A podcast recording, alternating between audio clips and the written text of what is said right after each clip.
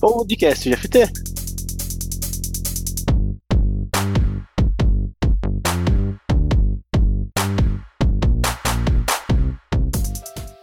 Olá pessoal, sou Robson Agapito, que é por opção e agilista por prazer. E estou aqui para o nosso podcast GFT. Aí sim, hein? Mas o que é o podcast GFT? É um evento digital e nós teremos um bate-papo aqui para falarmos sobre pessoas, processos e muita tecnologia que nós utilizamos em nosso dia a dia. Então, sejam todos bem-vindos. Olá pessoal, tudo bem com vocês? Mais uma vez estamos aqui, hein? Só que hoje um pouco triste, por quê? Porque a Nicole não está mais com a gente. Ela deixou o podcast da GFT. Mas ela ainda é uma ouvinte. E com certeza está nos escutando. Com energias positivas, com certeza, Nicole. Saudades de você, hein? Qualquer dia a gente vai te entrevistar aqui. a entrevista vai ser contigo. Então, mantenha contato com a gente sempre, Nicole. Na GFT também, a gente está com o podcast Living certo? Falando sobre a parte soft da GFT. Um podcast menos tech, mas tão legal quanto, hein? Então não percam nos próximos episódios, sempre tem um tech e um living. Então acompanhe a gente no podcast, sempre estamos aí presentes e queremos estar cada vez mais na vida de vocês, hein? Ouvinte como vocês fazem muita falta se não estiverem conosco. E uma outra coisa, quer se tornar um profissional de FT?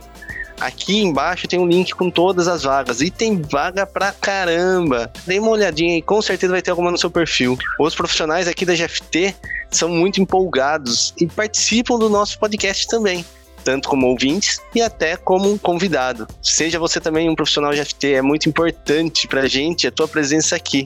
Aqui a gente aprende muito, cresce muito, é muito legal. Bem, Hoje a gente vai falar um pouquinho de um assunto bem legal. Vocês viram que saiu a nova versão do, da Liga da Justiça? É, Zack Snyder detonou, tá muito boa. E o Superman volta com tudo, hein? Apesar que já teve um filme da Liga da Justiça e não foi tão bom como o esperado, dessa vez ele arrebentou, tá? E o assunto tem um pouquinho a ver com o Superman. É sobre a visão de raio-x dele ele consegue ver muitas coisas quando ele deseja, né? Usando, utilizando uma ferramenta muito importante, que é a sua visão de raio-x. E o assunto de hoje tem muito a ver com isso. A gente vai falar sobre observability. Será que ele vai ter um chumbo que não pode ver alguma coisa, como o Superman, nesse assunto? Ou será que ele vai conseguir ver tudo? E ver até coisas que não era para ser visto? Isso que a gente vai conversar agora com nossos convidados, Alexandre Barbieri e Fernando Mendes. E aí, pessoal, tudo bem? Por favor, se apresentem. Olá, pessoal. Sou o Fernando. Trabalho aqui na GFT, trabalho como arquiteto de software aqui na GFT já fazem um ano.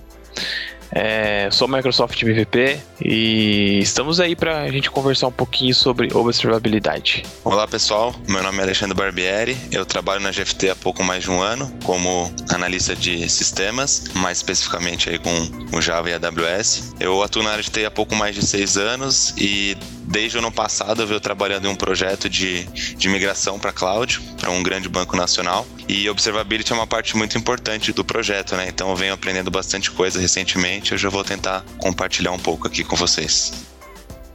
Vamos lá. O que, que é observability?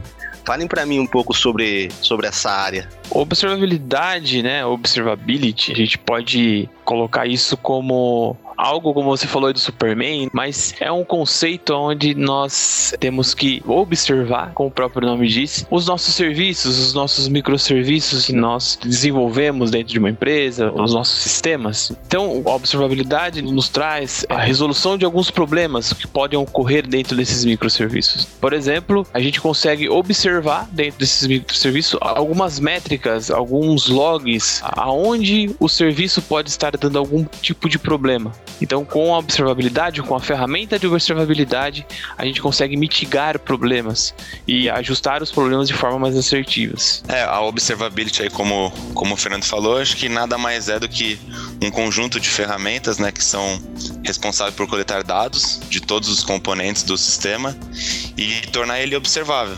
Ela costuma ser dividida em três pilares, né? Métricas, logs e traces, né?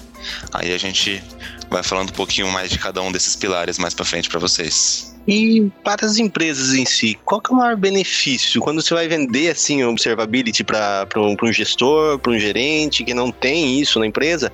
Que, que você coloca como o maior benefício dessa atividade? Acho que o maior benefício da observabilidade é, é realmente mitigar problemas. Uma experiência que eu já tive, um cliente específico não conseguia fazer a, a venda dele, ele perdia vendas dentro do sistema dele, né? Microserviços, microserviços todos separados. E quando fazia a venda, se perdia a venda, mas ele não, não sabia o porquê que aquilo acontecia. Então acho que o maior benefício é a gente mitigar os problemas e resolver os problemas de forma mais assertiva. A partir do momento onde a gente colocou a ferramenta de observabilidade, existia um problema de performance em alguns dos microserviços. E aí sim o problema foi resolvido. E também monitorar a aplicação com métricas, né? É, tipo, o estado dos sistemas, né? De que forma, é, se ele está saudável, se ele não está saudável, se a gente tem um problema de performance ou não. Então a gente consegue monitorar a saúde da aplicação como um todo, é saber se a gente pode, de certa forma, utilizar outras ferramentas como Kubernetes, por exemplo, se eu tenho ali um nível muito alto de processamento daquela aplicação, se eu tenho que subir um outro nó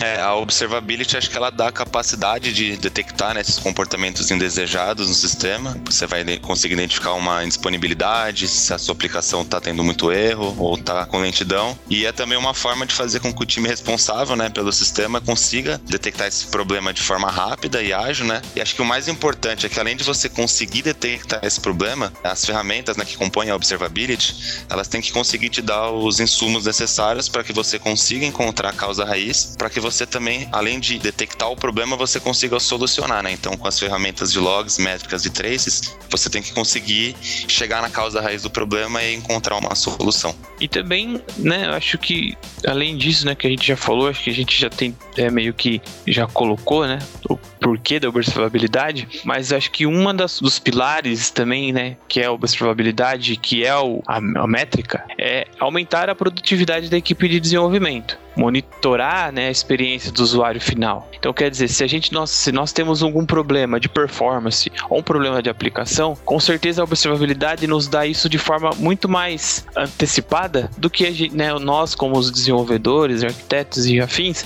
ir lá no código e debugar o que está acontecendo para entender, tendo essa plataforma, esse dashboard, né, aonde nos mostra o gargalo, aonde tem às vezes um problema, é muito mais rápido, né? A gente consegue descobrir esses erros de performance e corrigir de forma assertiva. Então, falou uma coisa aí sobre o sentimento do usuário final, né? A gente consegue medir isso e, melhorar esse sentimento. Linka muito com usabilidade também, com o pessoal de UX, cara.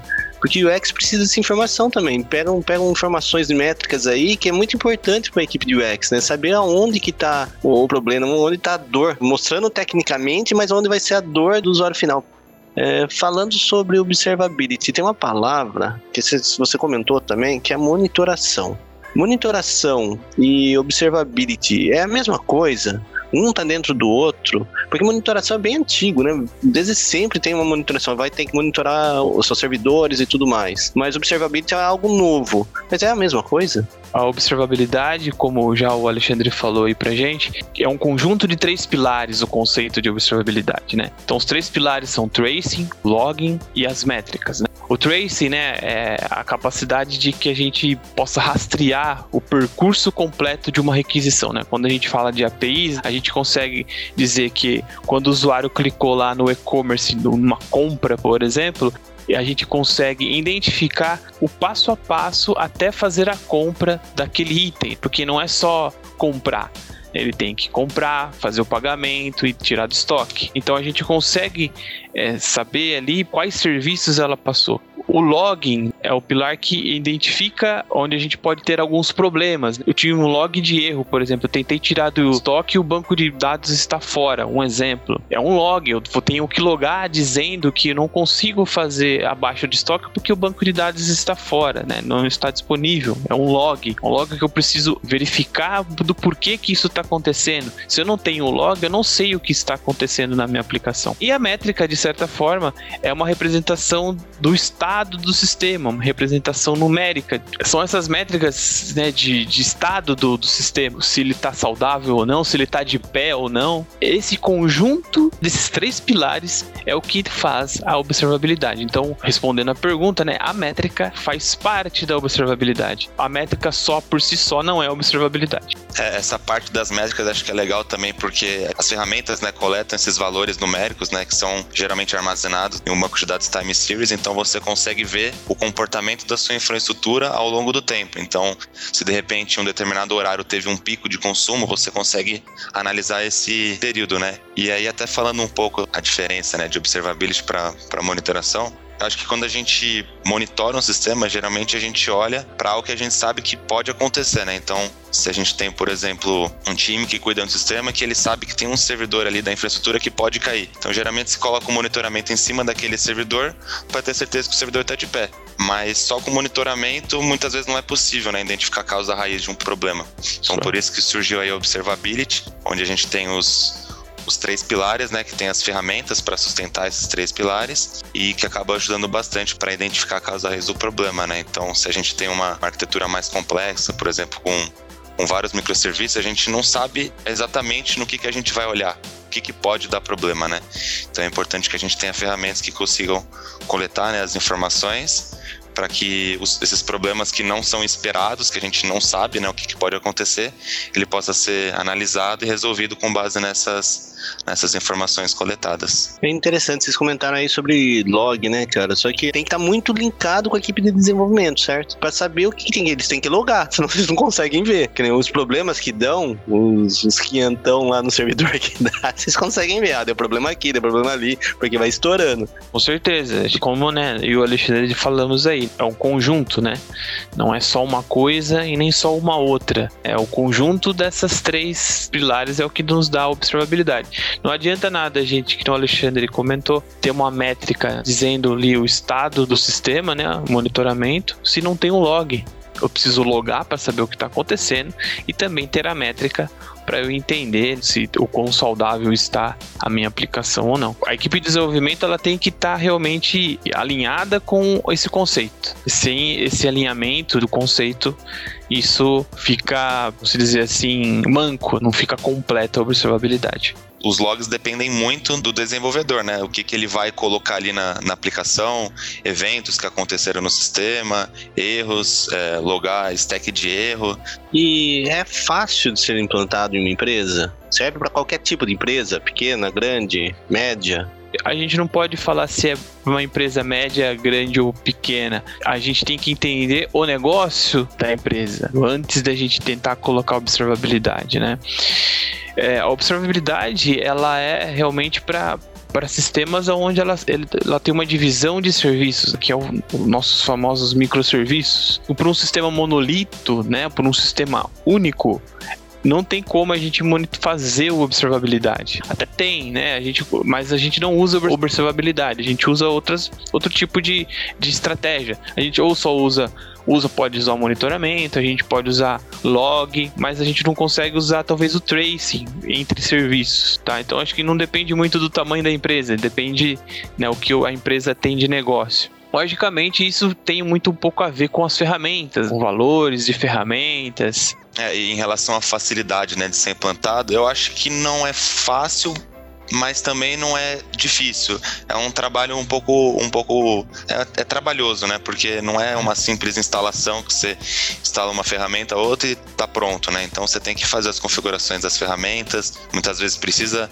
ajustar as aplicações que vão, que vão fazer parte, né, da, da observabilidade. Então não é um next next finish e pronto, você tem observability no, no seu sistema. Não mesmo, acho que. Mas aí tem um pouco também a ver com o que a gente falou na, anteriormente. Isso tem que ser muito alinhado entre arquiteto, entre desenvolvedores, entre equipe de DevOps, que isso é um conjunto também né, de responsabilidades entre o time e dev. Temos que colocar lá os logs, temos que colocar os traces, temos que configurar o agente né, que vai obter a, o, a, os dados da aplicação para a ferramenta de observabilidade. Então, acho que é um, é um é algo que depende muito da equipe, né, do, dos desenvolvedores e assim por diante, para implantar isso de certa forma. É, exatamente. Tem que ser algo que ajude no dia a dia, né? Então, se você encontrar o problema, você vai nas suas ferramentas e elas não te dão os insumos que você precisa para analisar o problema, elas não estão cumprindo o papel, né? O papel elas dela. É. Exatamente, acho que é bem por aí. Exato, eu acho que para os logs, né, é essencial que exista uma ferramenta que centraliza, né, principalmente pensando em um mundo de, de microserviços, é, você tem vários, várias instâncias da mesma aplicação, então se você não tiver uma ferramenta que consolide tudo isso e torne os logs pesquisáveis, você não, não vai conseguir fazer a pesquisa que você precisa e não vai ser tão útil assim quanto poderia. Com as aplicações indo para a nuvem, muda alguma coisa? Se torna uma atividade mais fácil, se torna mais complexo? Não muda. Eu acho que hoje, a maioria dos serviços hoje estão todos na nuvem. Muito difícil ter esses microserviços on-premise, vamos dizer assim, né? Instalado num servidor local. Tudo está na nuvem, né? Então, acho que a não existem tantas diferenças assim, não, entre um e outro ambiente, tá? É mais é a forma de né, onde você vai implantar mesmo, aonde você vai observar. É, eu concordo com o Fernando, né? É que é um, um, outro ponto, né? Que eu acho que na nuvem a gente acaba conseguindo plugar, vamos dizer assim, cada vez mais componentes de infraestrutura né, no, no sistema. Então, no Isso. caso da AWS, por exemplo, a gente consegue adicionar uma fila com muita facilidade, a gente consegue adicionar é, um bucket do S3, por exemplo. E até aproveitando esse assunto da nuvem, eu também concordo com o Fernando de que a complexidade não muda muito, mas na AWS, por exemplo, ela tem diversos serviços que te ajudam com essa parte de monitoramento. Né? Então, tem o X-Ray, por exemplo, seria no pilar de Trace, né, que ele faz um rastreamento distribuído entre as suas aplicações tem, no caso da parte de logs, né, por exemplo, tem o Elasticsearch Service, então ele facilita na, na instalação de algumas ferramentas, instalação e configuração, né? Então tem algumas facilidades aí dependendo da, da ferramenta que você usa para o seu sistema. Sim, sim. Aí você tá puxando o saco pra AWS, eu vou puxar o saco pra Microsoft Azure também. Então... no, no, briga de comunidade, hein? no Azure também, né? Muito simples. Eu particularmente uso muito o Elastic APM. Cara, é muito barato também você utilizar para quando a gente tá usando aí plataforma para sistemas em produção, a gente utilizar o Elastic APM. É bar muito barato. Você contrata um servicinho lá que você paga 60 reais por mês e você consegue colocar a observabilidade dentro de sua aplicação. Não é só .NET no caso, você consegue colocar Java, você consegue usar Go, você consegue usar .NET, você consegue usar Python, você consegue qualquer coisa, Node que seja observável. É uma ferramenta muito boa, existem outras por aí, existem, até eu usei uma outra uma vez que eu até esqueci o nome, mas eu venho usando bastante o APM. Também, cara, a partir do momento onde você começa a plugar serviços, né, que nem o Alexandre falou da AWS, o S3, assim por diante, né, no Azure também tem os outros serviços lá, você consegue plugar e monitorar aquele serviço de forma muito simples até, sem muita dor de cabeça, assim, de ficar configurando. Para quem, né, tá escutando a gente aí, tem microserviços e às vezes não sabe para onde é tá acontecendo na aplicação, existem várias ferramentas que podem te ajudar e auxiliar no dia a dia.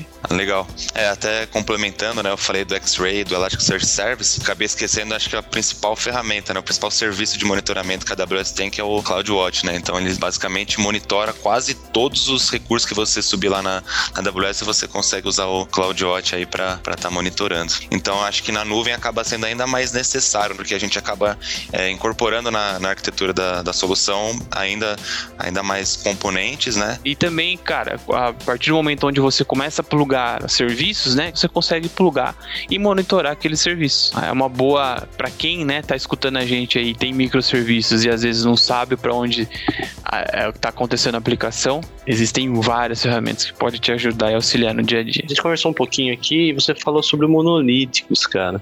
É possível fazer? Observability é específico para serviços, para microserviço assim? É, não é que não é impossível, mas é que é que o, o, o, a observabilidade de certa forma ele serve para criar esse uh, ah, para você usar microserviços mesmo né? Para você olhar um, de ponta a ponta o que está acontecendo. Para o monolito, ele só está observando uma aplicação, que nem você usar um, uma Ferrari na cidade de São Paulo. Você não vai andar 200 km por hora numa Ferrari na marginal Tietê ou na marginal Pinheiros.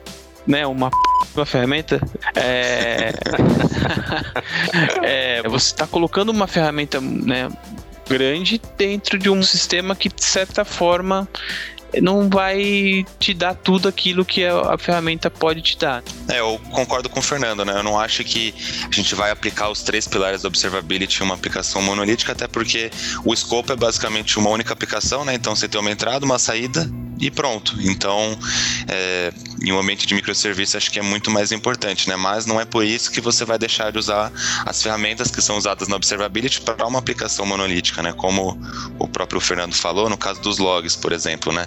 Você pode ter uma aplicação monolítica, mas de repente você pode subir mais de uma instância dessa aplicação monolítica. Então, você tem, por exemplo, um load balancer na frente e a requisição distribuída, né, entre as duas instâncias dessa aplicação monolítica que você tem.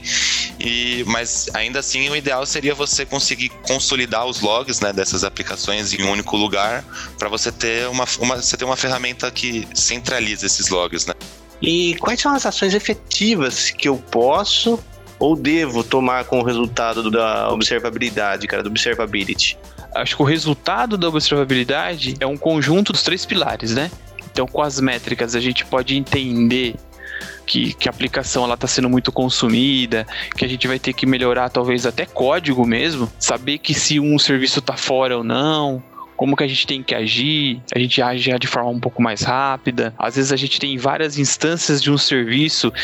Acho que é a visão que o observabilidade nos dá para é, evitar problemas e também se tiver problemas resolver de forma muito mais efetiva, essa que é acho que o que o observabilidade nos dá de mais importante, vamos dizer assim. Além de que, se você não tem as ferramentas de observability, né, é, muitas vezes é difícil você mitigar o problema. Você não, você fica no escuro, você não sabe o que que tá, o que que tá acontecendo com o seu sistema e de repente você só vai descobrir quando você vê, quando chegar algum uma reclamação de que o sistema está muito lento, depende aí do, do negócio, né, que, que afeta.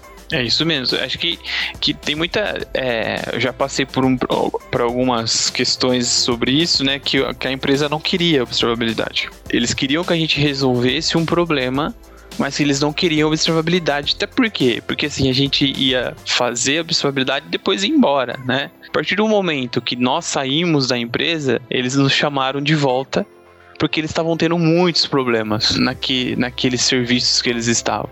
E aí, somente colocando a observabilidade, a gente entendeu o que eles tinham de problema. E o problema não era nem questões de infraestrutura, que a gente consegue saber também se é questão de infraestrutura, mas era questão de, de código mesmo, que a gente teve que entrar, entender o problema do código e resolver o problema de código e aí, pronto, nunca mais a empresa teve problema com isso. E a gente só conseguiu descobrir esse problema de código com observabilidade. Eles não tinham estratégia de teste de carga, eles não tinham estratégia de nada. Mas com a observabilidade a gente conseguiu identificar que o problema era no código.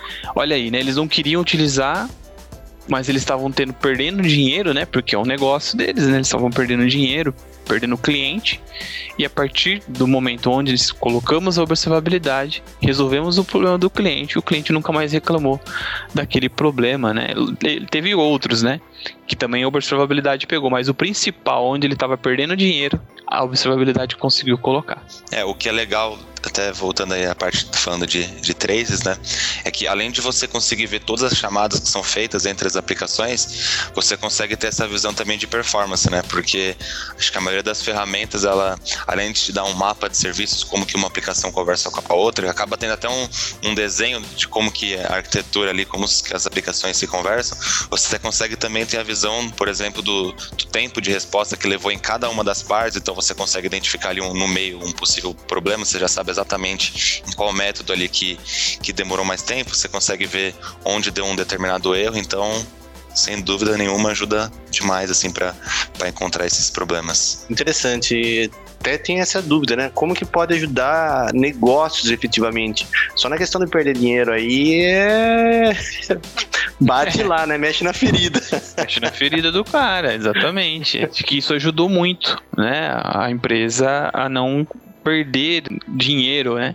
Nesse sentido, porque é, é, o core, né? É o, o que os caras vendem. E aí, de repente, não estava acontecendo, eles estavam perdendo dinheiro. E se numa empresa a gente que não tem a cultura DevOps, cara, pode ter no Observability também? Ou é mais difícil, ou é impossível? Eu acho que hoje em dia se não trabalhar com DevOps, fica tudo mais difícil. É porque a observabilidade, como ela está em microserviços, né? A gente tem que ter um mínimo, mínimo, um mínimo de DevOps fazer uma esteira de, de CD e de CI, né? Porque se acontece algum tipo de problema na observabilidade de algum microserviço que tá com algum problema. A partir do momento onde a gente identifica isso, se a gente não tem o mínimo de DevOps, o cara lá foi lá e acertou, e já automaticamente subir esse serviço para a nuvem de forma automática, deployment automático, é muito difícil isso, né? É muito ruim. Senão o cara perde um tempo para fazer isso, que eu vou ter que é, pegar, gerar um pacote, ir lá no servidor, para colocar aquele cara lá no, no nó em específico, fazer na mão. Então, se você não tem o mínimo de DevOps nesse sentido, você perde tempo. E a gente não quer perder tempo, a gente quer ser efetivo, né? E observabilidade nos traz isso, resolver os problemas. Mas se a gente conseguir resolver os problemas de forma rápida e efetiva, é muito melhor. Se você tem observability no seu sistema, você preza pela, pela disponibilidade do seu sistema, pela uma, por uma boa performance, né? Então, acho que não adianta muito você ter todas essas ferramentas ferramentas, ter todas essas visões, e na hora de você precisar agir rápido para resolver um problema, você ir lá e tem que fazer uma, um processo manual para poder atualizar, por exemplo, que acaba sendo mais demorado, é mais suscetível a erro. Então, acho muito importante que você tenha essa, essa cultura de DevOps, né, tenha pipelines implementadas, esses processos que eles sejam automatizados é, é muito importante. É que, é. que é um, eu acho que é um caminho normal, né? Porque se você está implantando DevOps, você já vai sentir a necessidade de saber o que está acontecendo. E dificilmente se fala assim, ah, vou colocar observabilidade quando você não tem DevOps. Não tem nada, não tem log, não tem. tá tudo desorganizado lá, a parte de, de Dev e Ops, que é o, a junção. É, você colocar observabilidade, talvez até te dê um valor diferente do que é o real, né? então acho que é, é um caminho natural ter montar a cultura DevOps e daí já fala, cara, a gente precisa ver o que está acontecendo. E o mínimo tem que ter. O mínimo tem que ter, o mínimo. Pelo menos o mínimo você tem que ter com certeza. Acho que quem está escutando a gente aí, às vezes até desenvolvedores que, que são um pouco mais novos do que nós, eu não sei o Alexandre quantos anos tem, eu tenho 35 já, né? Então, tipo, mas tem desenvolvedores aí mais novos que estão nos escutando, né? Você que está desenvolvendo aí, estude DevOps, né? Acho que hoje em dia, se você não souber o mínimo disso, né, você está um pouquinho para trás. Você tem que saber. É, e também, né, a observabilidade também está dentro de uma infraestrutura. Quem é o Ops tem que nos ajudar com isso também. E a gente tem que conversar para que isso seja implantado, né? Seja uma estratégia muito bem feita. Então, se você não tiver essa cultura de DevOps, provavelmente você vai ter que fazer muita coisa de forma manual também nos outros ambientes, pensando numa empresa que, que não tem só um ambiente de produção, acho que empresas pequenas às vezes acaba acontecendo isso, testa local e depois já sobe direto para a produção, né? E respondendo a pergunta aí, Fernando, tenho 23 anos, sou. Você é bem mais novo que eu, cara, então... Mas já tem um tempinho aí de, de experiência com desenvolvimento. Legal. Eu tenho, eu tenho 18, cara, então relaxa. É, sou o mais novo aqui de todos. Beleza. Viu? E quais. A gente falou de algumas ferramentas aí, mas quais são as mais importantes? A gente falou do Elasticsearch, Grafana, mas fale para mim quais são importantes? Você fala assim, vou começar com DevOps lá. Tá certo, existe cada ferramenta tem a sua a sua função. Mas quais são as principais assim do mercado? Paga ou pode ser até é, open source ou, ou free aí, né? Que a galera pega e consegue já utilizar. Então, observabilidade existem várias no mercado, tá? Não é só uma, não. O Alexandre deve usar uma, eu uso outra. Por exemplo, eu uso o Elastic APM, que é, um, é uma ferramenta de observabilidade, né, que é paga, mas é como eu falei lá no começo, é um serviço que não é tão caro para você utilizar, né? Você paga em 60 reais mês, mais ou menos. Tem algumas coisas lá que você pode pagar mais, que tenha mais coisas, tá? Mas pro, pro mínimo, você tem aí Existe também uma outra ferramenta que chama App Dynamics, que ela também é um, um sistema de observabilidade, ela consegue mapear assim em desenho para você num dashboard qual que é a sua aplicação, quem que está fazendo requisições para sua aplicação. É uma ótima ferramenta, isso principalmente bancos utilizam muito App Dynamics para esse tipo de, de estratégias de observabilidade. As que eu conheço são um pouco mais separadas, cada uma com a sua responsabilidade, né? Então, para logs, é, eu já usei o, Elasticsearch, já utilizei o FluentD, então basicamente o FluentD ele fica um, é um intermediário né, entre a sua aplicação e o Elasticsearch, ele pega os logs da sua aplicação e faz a ingestão no Elasticsearch e só que ainda assim você precisa consultar esses logs, né, de forma fácil. Aí geralmente a gente usa o, o Kibana, por exemplo, para fazer a consulta dos logs que estão no Elasticsearch. Então é um conjunto de ferramentas que te, te dá ali um, um dos pilares da observability, que são os logs. Aí além do Elasticsearch também tem o Splunk, tem o Greylog, que também armazena os logs, né? Te dá uma, uma interface ali que você consegue consultar. Pensando em métricas, né? Eu já utilizei o Prometheus, então o Prometheus ele tem várias funções, né? Então ele é responsável por coletar os logs das suas aplicações, o, desculpa, coletar as métricas das suas aplicações. Então, basicamente, quando você como desenvolvedor precisa se preocupar em é, expor essas métricas para a ferramenta. Tem algumas bibliotecas aí que já facilitam demais isso, né? No caso do Java tem o micrometer, então basicamente se você estiver utilizando o MEI, você vai adicionar uma dependência ali no seu POM, que é o micrometer. Quando você subir sua aplicação, você já vai ter um endpoint ali que vai estar tá expondo as métricas em um formato que o Prometheus entende. Então ele coleta essas métricas. Ele até tem uma interface ali que você consegue fazer algumas consultas, mas é, não é o, o, ideal, né? Então geralmente você coloca o Grafana, que é uma ferramenta de visualização, você configura configura o Prometheus como fonte de dados do Grafana e aí no, é no Grafana que você vai construir ali os seus gráficos com base nessas métricas que, que foram coletadas. E no caso dos traces, eu já trabalhei com com Jäger e com Zipkin, né? Então, é, no meu caso, né, é um pouco diferente do Fernando que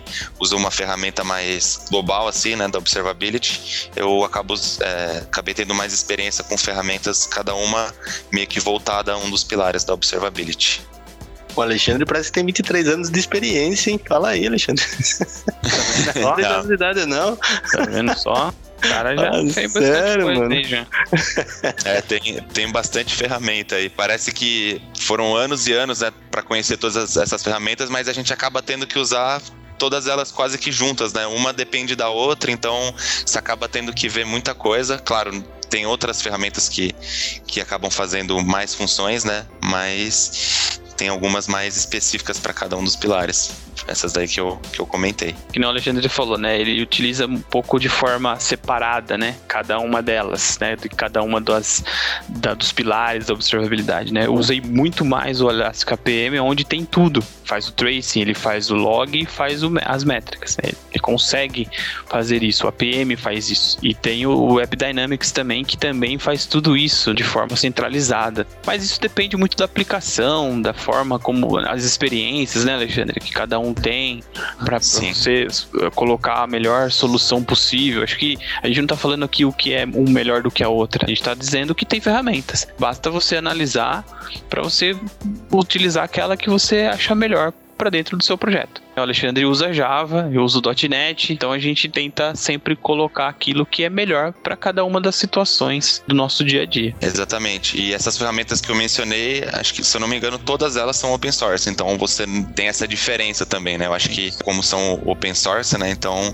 de repente, se a empresa não tem um valor significativo para investir em observability, então ela consegue é, usar ferramentas aí que são gratuitas. É, por exemplo, é, até no cliente onde estou atuando hoje, né?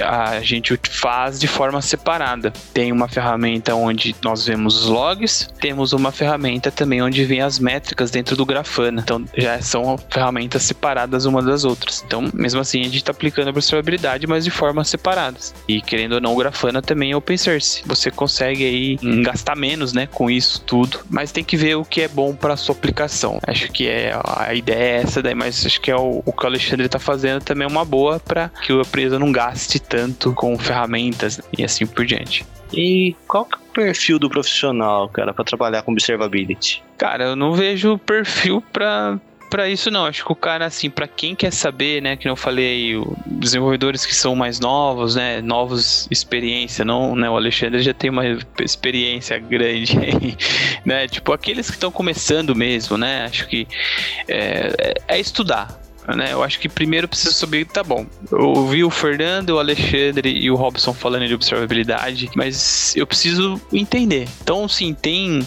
uma vasta documentação na internet, tem artigos, tem vídeos, acho que tem que estudar primeiro o conceito da observabilidade, para que, que ela serve de fato. E aí sim você aplicando isso num, numa questão um pouco mais acadêmica, né? Vamos dizer assim, aplicar, ver como funciona. Você pode fazer na sua casa, você pode criar os seus microserviços, colocar isso tudo em container do Docker, por exemplo, e fazer os seus testes, tá?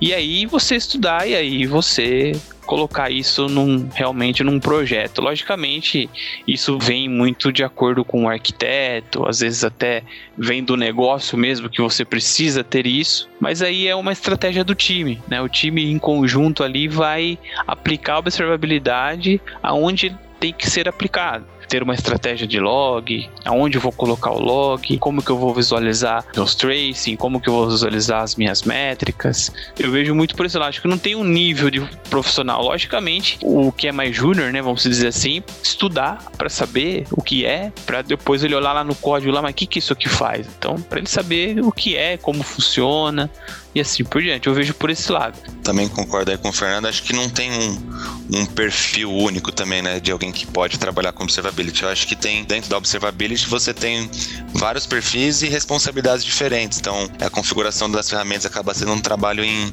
em conjunto, né? Então, envolve time de infraestrutura, desenvolvedor, arquiteto, de repente, para definir qual ferramenta vai ser utilizada. E acho que até mesmo alguém de negócio para definição de métricas que também acabam sendo relacionadas ao negócio. Por exemplo, você quer configurar um alerta, se um determinado microserviço exceder um tempo de resposta X. Então, isso quem vai definir muitas vezes é alguém de negócio, PO, não, não é um trabalho isolado, né? Envolve, acho que, todo, todo o time como que eu posso começar? Já fomos falando alguma coisa aqui de comunidade e tal, mas tem algo específico que eu preciso fazer para iniciar nisso? É, tem algum site ou algum livro que vocês possam indicar? Olha, eu eu aprendi observabilidade foi, foi vendo mesmo um artigo, tá? É, eu vi um artigo porque estava na necessidade de, de ter alguma coisa que fizesse a monitoração da minha aplicação, né? Monitoração, observar, observar a minha aplicação. Foi de acordo com o link de um gringo, que agora eu não vou lembrar qual é o cara. Mas eu fui por lá, fui pesquisando, fui vendo as ferramentas disponíveis, fui vendo a documentação dessas ferramentas que estavam disponíveis e, e fui aplicando, fui fazendo testes, vou fazendo fazendo prova de conceito. Quando eu conheci o Elastic APM, foi onde eu apliquei mesmo uma prova de conceito que eu passei para o meu time de desenvolvimento. E aí a gente começou a aplicar a observabilidade. A gente adquiriu né, uma versão do Elastic APM, configuramos ela na nossa infraestrutura e começamos a aplicar a observabilidade. Então, assim, eu, né, eu, Fernando, foi fuçando, né, vamos dizer assim, foi vendo um artigo, vendo uh, como se aplicava, a documentação da ferramenta e a gente foi aplicando depois a gente vai vendo outros artigos, né, outras literaturas, vídeos também de alguns outros conceitos e a, a gente acaba obtendo esse, é, essa expertise de observabilidade. Eu fui mais por esse lado aí. Eu acredito que o primeiro passo, né, como o Fernando já falou, é entender a observability, conhecer melhor os três pilares, né, e se aprofundar um pouquinho mais em cada um deles. Depois, no segundo momento, você conhecer as ferramentas que tem disponíveis no mercado, umas são open source, outras não, e entender como que elas podem ser úteis para você no seu sistema, para o seu negócio. Em relação a sites que você comentou, né, acho que eu não tenho nenhum site específico para indicar, mas tem muito conteúdo legal na internet sobre observability, inclusive no site das próprias ferramentas ali na documentação, é, acho que tem bastante coisa legal e acho que é isso. Eu mesmo escrevi, tem um artigo meu falando sobre observabilidade usando o Elastic APM, que pode ser um, talvez aí para quem está escutando o início, né? pra saber o que é observabilidade, fazendo o meu jabá aí. Isso aí, depois você passa o link e a gente coloca aqui. Vai estar tá aqui no podcast, vai ter o link do artigo aí do nosso amigo Fernando. Aí. e quem são? Existem algum nome na comunidade que é conhecido, alguma pessoa ou alguma comunidade específica que a galera pode participar para trocar ideia e tudo mais? Acho que nome específico de um cara que, sabe, acho que tem vários, tá? Assim, não tem um, um só, tá? Acho que na comunidade deve ter um, uns par dele aí. Só que eu falo mais das ferramentas, tá? É, nem tanto o conceito, porque às vezes a gente conhece as pessoas, né, que são referências, às vezes pelo conceito.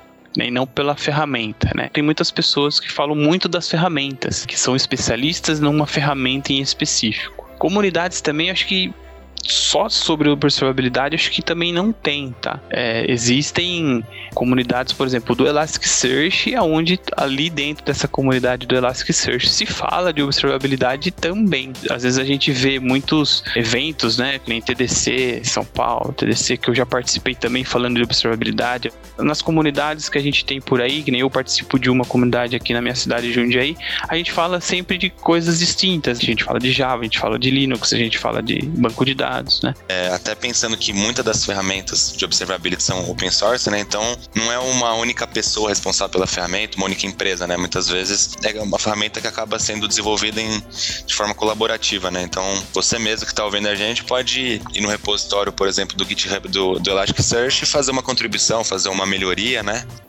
Quer participar de comunidade, venha para a comunidade da GFT, né? aqui temos Opa. grandes nomes de observabilidade. Dois estão aqui comigo, hein? Ó. Se liga, porque essas pessoas são importantes aqui, hein? Quando eu perguntei para entrevistar algumas pessoas, foram os primeiros que me falaram assim, ó, então olha só a responsa aqui de ter que entrevistar esses caras. Tá louco, meu. Legal. Opa, prazer. Prazer é, Legal mesmo. Bem, vamos, vamos ter que acabar, infelizmente, né? Porque temos muitas coisas para fazer, para observar ainda no dia de hoje. Com certeza, viu? Tem bastante coisa para Sem dúvida. Muito obrigado pela presença de vocês. Foi top a conversa. Nossa, clareou várias coisas aqui. Com certeza os ouvintes vão estar também nessa mesma pegada. E eu já vi aí que é um conjunto de coisas que todo mundo pode participar, o pessoal de dev, os QAs, é, UX, todo mundo pode participar e, e, tirar benefícios da observabilidade, tá? Principalmente Muito, o cliente. Principalmente o cliente, com certeza, né?